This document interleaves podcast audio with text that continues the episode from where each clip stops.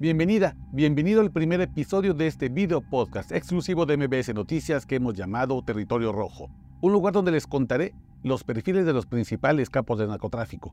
El objetivo de este espacio es que entre todos podamos entender mejor cómo es que se llega a la actual espiral de violencia en México. Mi nombre es Oscar Valderas, algunos ya me conocen y quienes aún no saben quién soy me presento. Soy un periodista mexicano con más de 14 años de experiencia cubriendo temas de crimen organizado y seguridad pública para medios locales, nacionales e internacionales. Y desde hace seis años, soy el orgulloso titular de la columna Nación Criminal que se transmite en el noticiero matutino, primera emisión con Luis Cárdenas en esta estación de radio.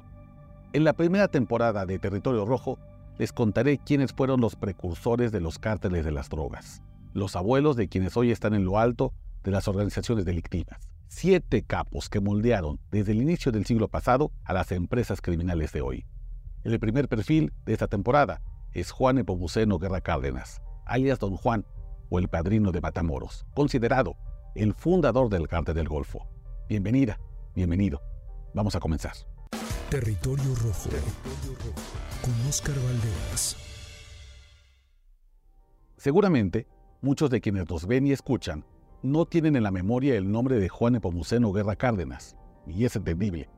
Juan N. Guerra nació en enero de 1915 y murió en julio de 2001, lo que para muchas personas puede parecer la prehistoria de México. Sin embargo, quienes son aficionados a la serie sobre narcotráfico sí podrían ubicarlo por el actor que lo interpreta en Narcos 2 México, Jesús Ochoa, y su personaje de traficante de alcohol y opio hacia Estados Unidos, que hace negocios con el personaje de Diego Luna. Pero para comenzar a hablar de Juan N. Guerra, hay que ir a los años 20 del siglo pasado, cuando en la región fronteriza de Nuevo León, Coahuila y Tamaulipas existió un tal Virgilio Barrera. Recuerden bien este nombre, es importante para la historia negra de México. Se trató de un traficante de marihuana y opio que es considerado el primer narcotraficante mexicano de talla internacional, porque sus clientes estaban en Estados Unidos. Los sobres de Virgilio Barrera cruzaban la droga por el río Bravo a pura brazada o atravesando el desierto a pie. Lo hicieron por años sin competencia porque la mota y la dormidera que crecía en el noreste mexicano era poca comparada con lo que crecía en el Triángulo Dorado, que abarca Sinaloa, Chihuahua y Durango. Su producción era tan poca comparada con la de los sinaloenses que todos los narcotraficantes podían coexistir en el norte sin problemas. Pero de todos los estados del noreste mexicano, Virgilio Barrera eligió a Tamaulipas como su centro de operaciones. En Texas tenía sus principales compradores y del otro lado del río estaban sus mejores contactos de confianza. Así que ahí fundó su banda, Los Pasadores. Pero su vida no es tan conocida ni su carrera criminal es tan relevante porque fue detenido temprano, en octubre de 1929, por tres compradores que lo delataron. El precoz Virgilio Barrera fue enviado a las lejanas Islas Marías a pasar una larga condena en prisión y su biografía se perdió en el fondo del mar. Y aquí es cuando entra a escena nuestro personaje principal, Juan N. Guerra, quien en ese 1929 tenía apenas 14 años, pero ya tenía experiencia trabajando para Virgilio Barrera. Era un adolescente rápido de pies y cabeza que demostró habilidades para aprender el negocio ilegal en un México después de la Revolución, donde rozar los 15 años ya te ponía en edad casi adulta y con la capacidad de hacer tratos importantes. Para la década de los 30, Juan N. Guerra se había convertido en el traficante más poderoso de la región gracias a una serie de eventos fuera de su control. En Estados Unidos había crecido un movimiento conservador y religioso que culpaba al alcohol de los grandes males sociales, lo que llevó al Congreso estadounidense a cambiar en 1917 la Constitución, que buscaban prohibir la venta, compra, consumo y fabricación de bebidas alcohólicas, un regalazo para los criminales en México y en Estados Unidos. Y es que al mismo tiempo que se intentaba frenar el consumo de alcohol, en la Unión Americana, nuestros vecinos recibían una oleada de inmigrantes europeos como irlandeses, italianos, alemanes, que tenían tradiciones familiares y sociales muy vinculadas al alcohol. Lo que sucedió después, seguramente ya lo imaginan. Se acabó el negocio del alcohol legal y comenzó el negocio sucio del alcohol de contrabando. La prohibición del alcohol solo aumentó el consumo a escondidas, los bares clandestinos y, claro, engendró a mafiosos que ganaban dinero a raudales para abastecer a sus clientes. El fracaso fue tan colosal que la ley seca se acabó formalmente a nivel nacional en Estados Unidos en 1933, pero perduró más años en leyes estatales como en Texas, el vecino rico de Tamaulipas. Uno de los mafiosos más famosos por contrabandear alcohol fue Alfonso Gabriel Capone, mejor conocido como Al Capone, el capo más importante de Chicago y quien por años figuró en la lista de los delincuentes más buscados del FBI. Bueno, pues Al Capone tenía como socio a Juan N. Guerra, uno de sus abastecedores predilectos de botellas de whisky y con quienes conectó con más mafiosos para hacer crecer el negocio de marihuana y opio, entre otras mercancías ilícitas. Antes de los 25 años, Juan N. Guerra pasó de ser un simple pasador a un rico traficante gracias a una extraña combinación, la hipocresía de Estados Unidos, por un lado, y el triunfo de la Revolución Mexicana. Pues los militares que de joven le ayudaron a contrabandear, desde llantas y bisutería hasta drogas y alcohol, se volvieron rápidamente en comandantes de zonas militares, en legisladores o hasta gobernadores. De pronto, su círculo social de protección ya estaba en lo alto del país, y él junto a ellos.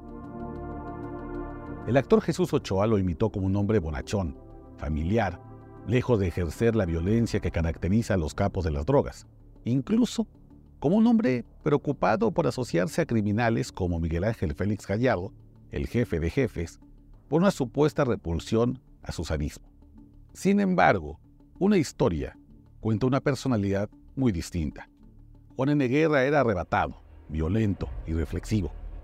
La mejor estampa de su carácter está en la actriz de cine de oro mexicano Gloria Landeros, a quien conoció durante una gira que el artista hizo por Matamoros. Ambos se casaron, tuvieron tres hijos, pero la vida familiar, entre los cinco, acabó abruptamente en julio de 1947, cuando el capo tamaulipeco sorprendió a su esposa conversando con el comediante Adalberto Martínez, mejor conocido como Resortes. Los celos se le fueron a las manos y en un ataque de ira mató a tiros a su esposa para luego disparar sin éxito contra el actor. Con Guerra pasó solo unas horas detenido, gracias a sus amigos influyentes. De poco sirvió que el padre de la actriz, Carlos Landeros, enviara cartas al presidente de México para pedir justicia. Don Juan ya era conocido como el poderoso fundador del cártel de Matamoros y parecía intocable, incluso para el inquilino de los Pinos. Otro crimen atribuido a Juan N. Guerra puede darnos una idea de su arrogancia. El narcotraficante Óscar López Olivares contó al periodista Diego Sorno para el libro La Guerra de los Zetas que don Juan asesinó al hijo de Francisco Villa, el comandante Francisco Villacós, solo porque le levantó la voz durante una cena. La defensa legal del contrabandista estuvo encabezada ni más ni menos que por el abogado Francisco Castellano Tuexi, quien al mismo tiempo trabajaba como procurador de Tamaulipas y quien había sido gobernador del estado.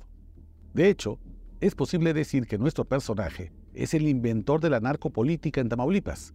En 1963 intentó que su hermano Roberto, también integrante del cártel de Matamoros, fuera gobernador.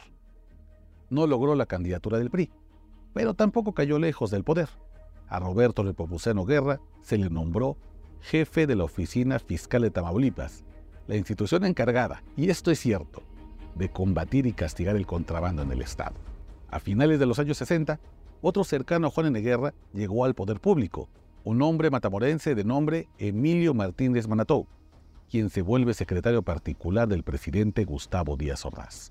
Incluso, el amigo de don Juan sueña con ser presidente y en el sexenio siguiente pierde contra Luis Echeverría. Pero le tocará un buen premio de consolación en el sexenio de José López Portillo y lo nombran secretario de Salud. Y luego, de 1981 a 1987, será gobernador de Tamaulipas. Para 1984, el hijo de Juan N. Guerra, Jesús Roberto Guerra, se convirtió en el alcalde de Matamoros y desde el Palacio Municipal usó todo su poder para cuidar a su primo, Juan García Ábrego, a quien don Juan eligió como el heredero del negocio familiar para que convirtiera el negocio en una tercera fase y lo pasara de ser el cártel de Matamoros al temido cártel del Golfo. Pero esa es otra historia para otro episodio de Territorio Rojo. y ya entrados en historias sobre narcos y política, hay que contar la revelación que hizo en 2001 el periodista francés Jean-François Boyer en el libro La guerra perdida contra las drogas. Juan N. Guerra solía visitar la Ciudad de México para citarse con un miembro del gabinete del presidente Adolfo López Mateos, en concreto con el secretario de Industria y Comercio, lo que hoy sería una especie de secretario de Economía. ¿Quién era ese político de altos vuelos? Se llamaba Raúl Salinas Lozano. Y si le suena el apellido, es porque ese Salinas fue el papá de Carlos Salinas de Gortari, también presidente de México. Su poder fue vasto e incalculable, así como los muertos que causó y las autoridades que corrompió con dinero sucio. Al ser creador del cártel del Golfo, es también indirectamente responsable de la fundación de los Zetas. Los dos gobernadores de Tamaulipas que están presos por sus presuntas relaciones con el crimen organizado, los priistas Tomás Yarrington y Eugenio Hernández, están acusados de haber pertenecido a la organización que fundó nuestro personaje. Los pocos que han hablado de su cercanía con Juan N. Guerra lo recuerdan como un hombre déspota y engreído, que se reía de la pobreza de sus parientes que habían elegido un camino honesto. Fue hasta la década de los 90 que don Juan comenzó a retirarse casi por completo de sus asuntos, dejando a su sobrino una estructura criminal bien aceitada, que incluía burdeles, casinos, restaurantes, como el que administró y el que incluso llegó a cocinar teniendo más de 80 años en su natal Matamoros. En ese establecimiento recibió en 1996 al periodista estadounidense Sam Dillon, a quien corrió casi tan pronto como llegó para pedirle una entrevista. Pero ese breve intercambio de palabras entre la leyenda del narcotráfico y el reportero dejó algo muy importante. El envejecido capo tamaulipeco aseguró que todo lo que los medios habían escrito sobre él eran mentiras. Yo solo soy un trabajador más, no fumo, no bebo y no canto, dijo en referencia a que él no es un delator, uno de los pecados más graves en el mundo del narcotráfico que él moldeó desde que tenía 14 años. Como muchos criminales, murió sin hacerle frente a sus responsabilidades. No vivió muchos años más. A los pocos años, sufrió una apoplejía y perdió la movilidad en la mitad derecha de su cuerpo. De poderoso narcotraficante, pasó a ser un viejo herido por los años y por un daño renal. Se deprimió, se alejó de su familia, amigos y hasta de los médicos. De nada sirvió la fortuna que amasó, pues sus últimos días los pasó postrado en una cama de hospital que lo consumió sin miramientos. El PRI, el partido que siempre lo defendió, salió del poder en el 2000, y él, Juan Epomuceno Guerra Cárdenas, salió de este mundo un año después por un paro respiratorio, la misma afección que mató a su socio, Al Capone. Se fue impune, sin pagar ni un solo año de cárcel. Pero incluso fallecido, Juan N. Siguió vivo. Y parece que lo que digo es una tontería, pero es una contradicción que tiene razón de ser.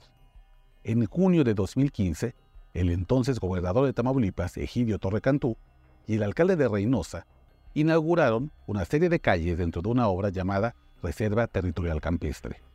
Las calles serían un homenaje a distinguidas personalidades tamaulipecas que sobresalieron por sus aportaciones al Estado. Una de esas calles fue bautizada como Juan N. Guerra, el hombre que provocó la fundación del Cártel del Golfo y quien es responsable de la sangre que corre por Tamaulipas y por México. Muchas gracias por llegar al final de este primer episodio de la primera temporada de Territorio Rojo y nos vemos la siguiente semana para un nuevo episodio y un nuevo perfil sobre los abuelos de narcotráfico. Hasta pronto.